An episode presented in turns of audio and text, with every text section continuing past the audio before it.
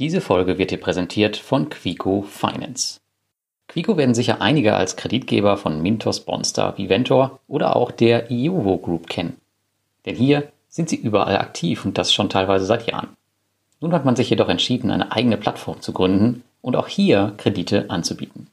Quico Finance vergibt Kredite in sechs Länder, hat eine durchschnittliche Verzinsung von 12% mit einer Rückkaufgarantie und auch einen Autoinvest, der den Aufwand auf einem Minimum halten sollte.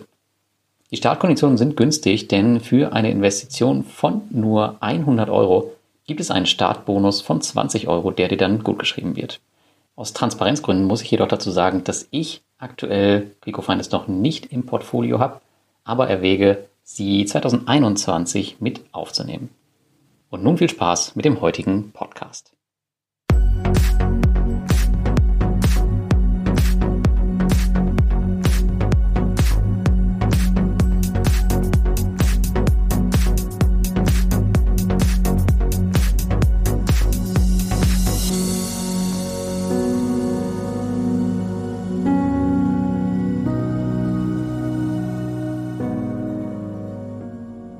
Willkommen bei Passives Einkommen mit Peer-to-Peer-Krediten.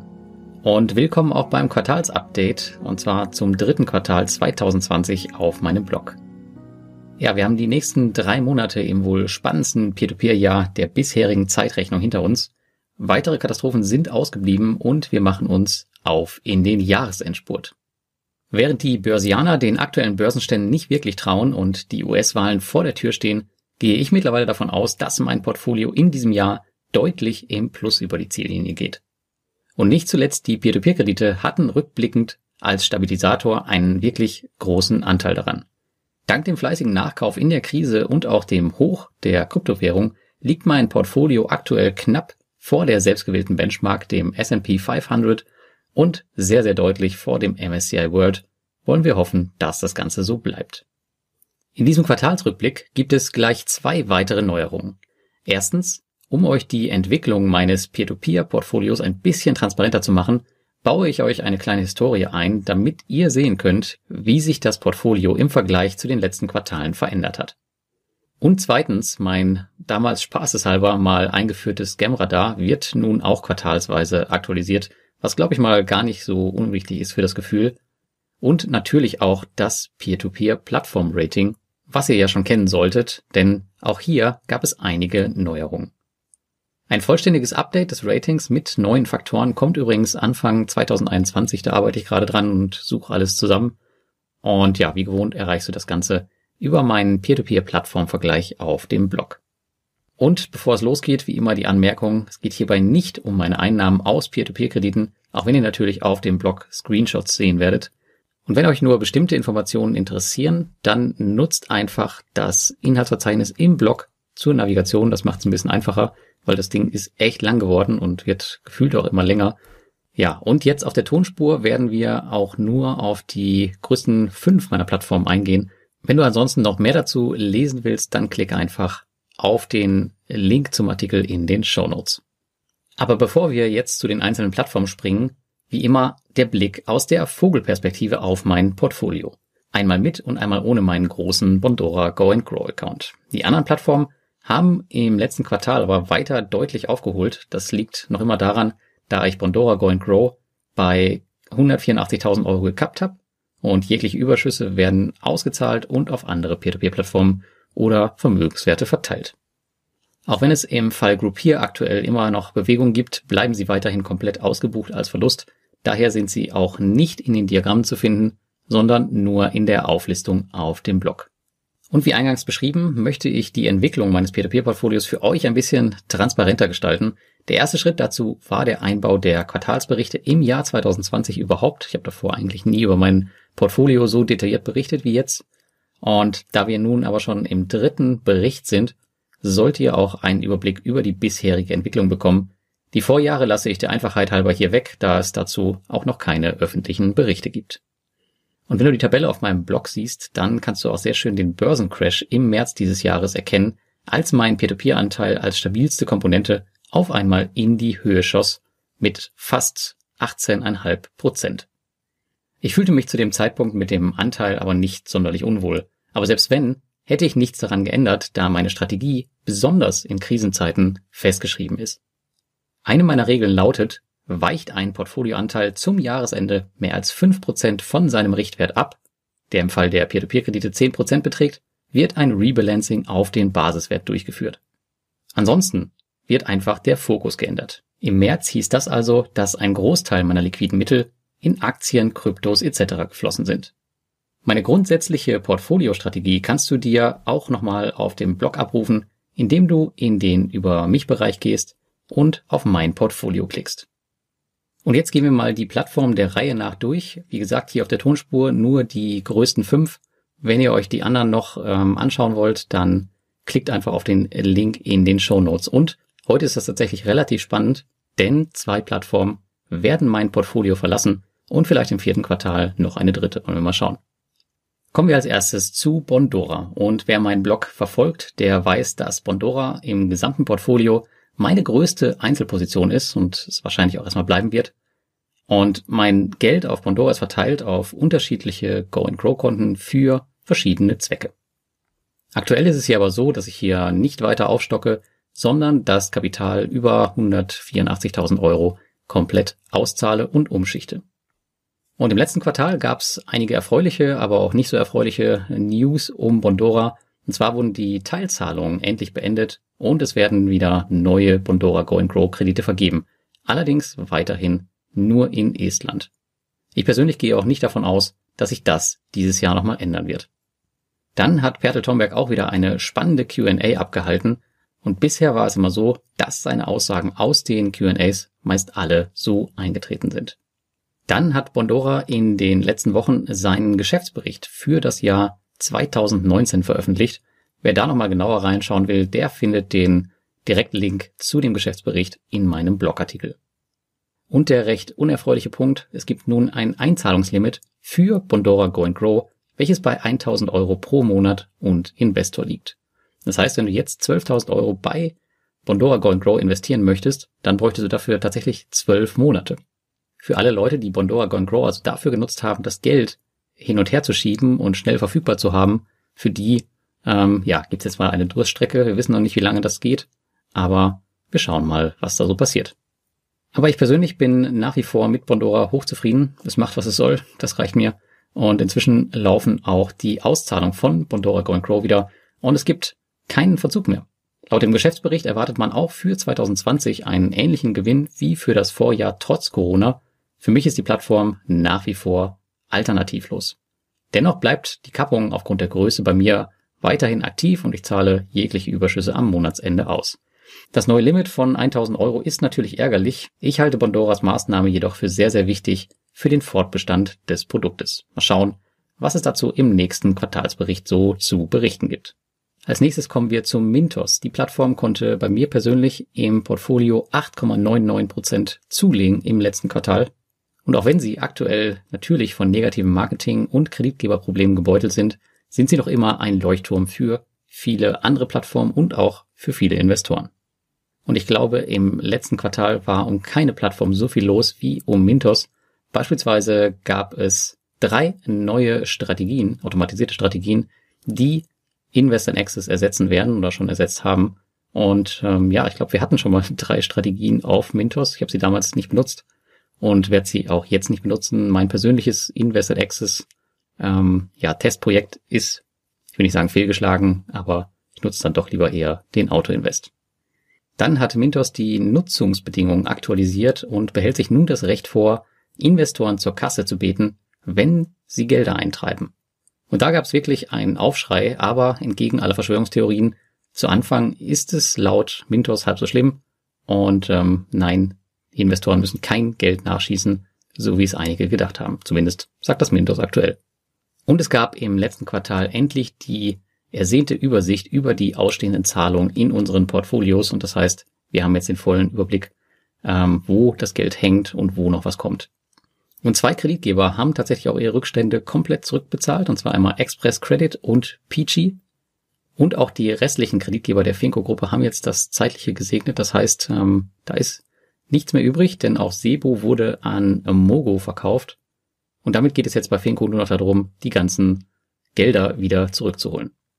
Und auch im letzten Quartal gab es wieder eine AMA, also Ask Mintos Anything, mit CEO Martin Schulte, der wieder gewohnt, ruhig und unemotional die Fragen durchgegangen ist. Für manche wie immer viel zu schnell und er hat ähm, viele Fragen vielleicht nicht so detailliert beantwortet, wie sich's viele gewünscht hätten. Aber ja, das ist so ein bisschen äh, seine Art. Aber trotzdem kriegt man daraus immer sehr, sehr viele Informationen mit. Und wie eingangs zu Mintos erwähnt, mein Mintos Investment ist weiter gestiegen, denn die Zahlen äh, stimmen persönlich noch bei mir, zumindest die Auszahlung. Jedoch wird natürlich die Luft immer, immer dünner, wenn wir jetzt sehen. Äh, bei meinem Mintos-Artikel, den ich veröffentlicht habe, da war es noch so, dass äh, mein Gesamtertrag die Gelder im Schuldenrückgewinnungsprozess noch übertrumpft hatten. Inzwischen ist es umgekehrt. Das heißt, offiziell bin ich jetzt im Verlust. Allerdings laufen natürlich weiter Rückzahlungen und Zinsen und ja, das wird sich jetzt in den nächsten Monaten wieder drehen. Und natürlich hat Mintos auch gerade extrem mit Negativpresse zu kämpfen, die von Bloggern und Investoren angeheizt werden, die sich in meinen Augen oftmals in Details verlieren, anstatt sich auf das Wesentliche zu konzentrieren. Und mich persönlich langweilt und ermüdet dieses Thema mittlerweile ein bisschen. Vielleicht bin ich auch schon echt zu lange dort investiert, ich weiß es nicht.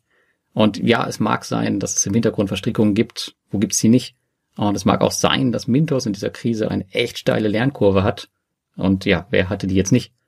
Und es mag natürlich auch sein, dass Mintos versucht, aus der Finko-Nummer irgendwie sauber rauskommen zu wollen. Und ja, das würde ich wahrscheinlich auch wollen, wenn ich drin stecken würde. Aber man muss auch sagen, es ist keine von diesen ganzen negativen Verschwörungstheorien seit dem Bestehen von Mintos eingetreten. Und deswegen glaube ich, dass wir jetzt im letzten Quartal wieder ein bisschen in ruhigeres Fahrwasser kommen bei Mintos. Natürlich ohne Garantie. Aber wenn das der Fall sein sollte, dann wird das da auch schon wieder besser aussehen. Ich setze meine Einzahlung auf jeden Fall fort und bin mal gespannt, wie es jetzt zum Jahresausklang laufen wird. Dann kommen wir als nächstes zu Estate Guru. Estate Guru ist meine primäre Wahl, wenn es um Immobilienkredite geht. Und im letzten Quartal gab es den geprüften Jahresabschluss 2019. Auch hier wieder wenn du dir das genau anschauen willst, dann schau in den Artikel, da gibt es den Link dazu. Dann wurde auf die Zahlungslösung von Lemonway umgestellt. Das heißt, wir werden wahrscheinlich in nächster Zeit personalisierte Konten bekommen und nicht mehr auf die Konten von Estate Guru unser Geld überweisen. Das ist aber aktuell, soweit ich weiß, für deutsche Investoren noch nicht zugänglich. Bin mal gespannt, was da jetzt so kommt. Und eine ganz, ganz neue und frische News von letzter Woche. Die Plattform startet jetzt auch in Finnland durch.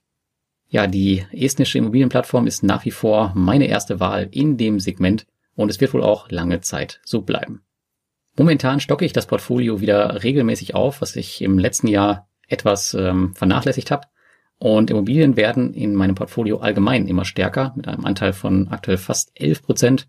Und weiter steigend war es ebenso wie die Peer-to-Peer-Kredite ein Stabilitätsanker in den letzten Jahren. Und auch Esteco hat natürlich seinen kleinen Teil dazu beigetragen. Als nächstes kommen wir zu Twino. Twino hat richtig zugelegt im letzten Quartal und Twino war damals neben Bondora meine zweite Peer-to-Peer-Plattform, die ich ähm, angefangen habe zu besparen und mit den Jahren haben sie sich echt richtig gemacht. Und besonders durch das Verhalten in der Corona-Krise stehen sie auf meiner Liste nun als viertgrößte Plattform relativ weit oben.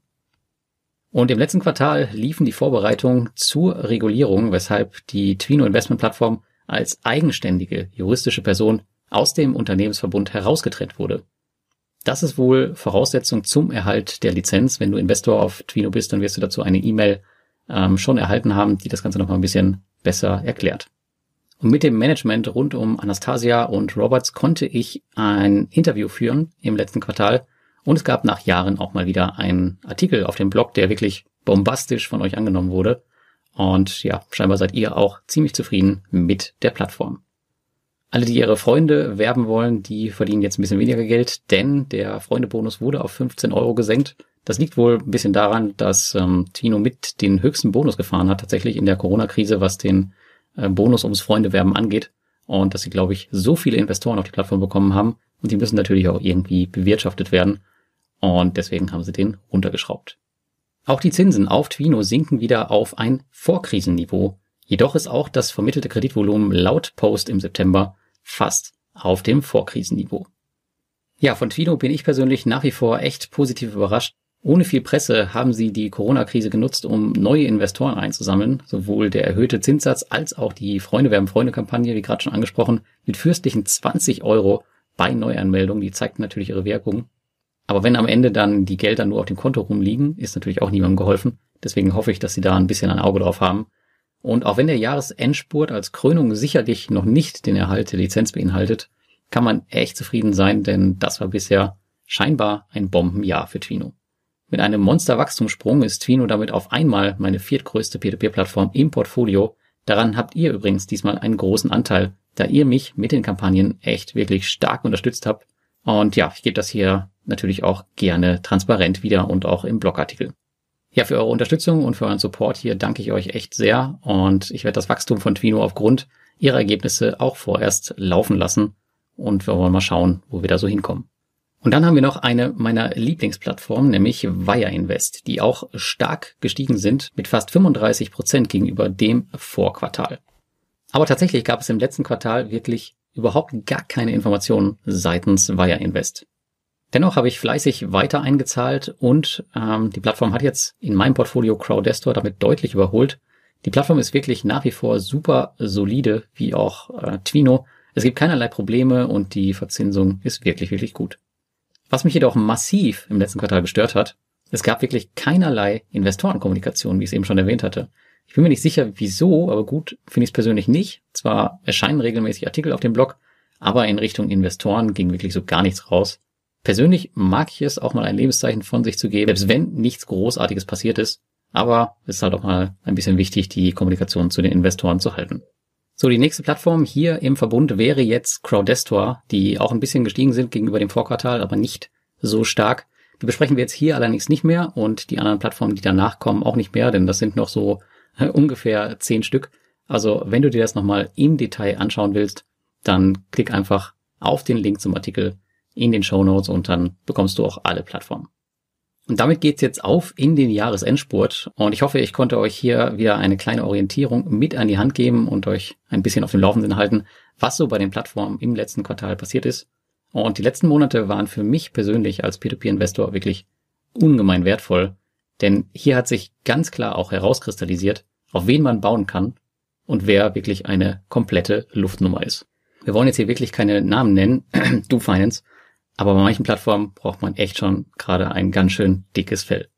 Und deswegen geht bei mir persönlich auch die Portfolio-Konsolidierung weiter und ich könnte mir durchaus vorstellen, dass noch eine Plattform bis zum Jahresende mein Portfolio verlassen wird, zu den zwei, die es jetzt tun werden. Und auch das ist eine sehr spannende Erfahrung, denn erst dann sehen wir, wer ordentlich auszahlt und wer nicht. Schreib mir jetzt bitte in die Kommentare auf dem Blog, wie dein letztes Quartal war und was du für Anpassungen an deinem Portfolio vorgenommen hast. Und damit wünsche ich dir ein schönes Wochenende und bis zum nächsten Mal.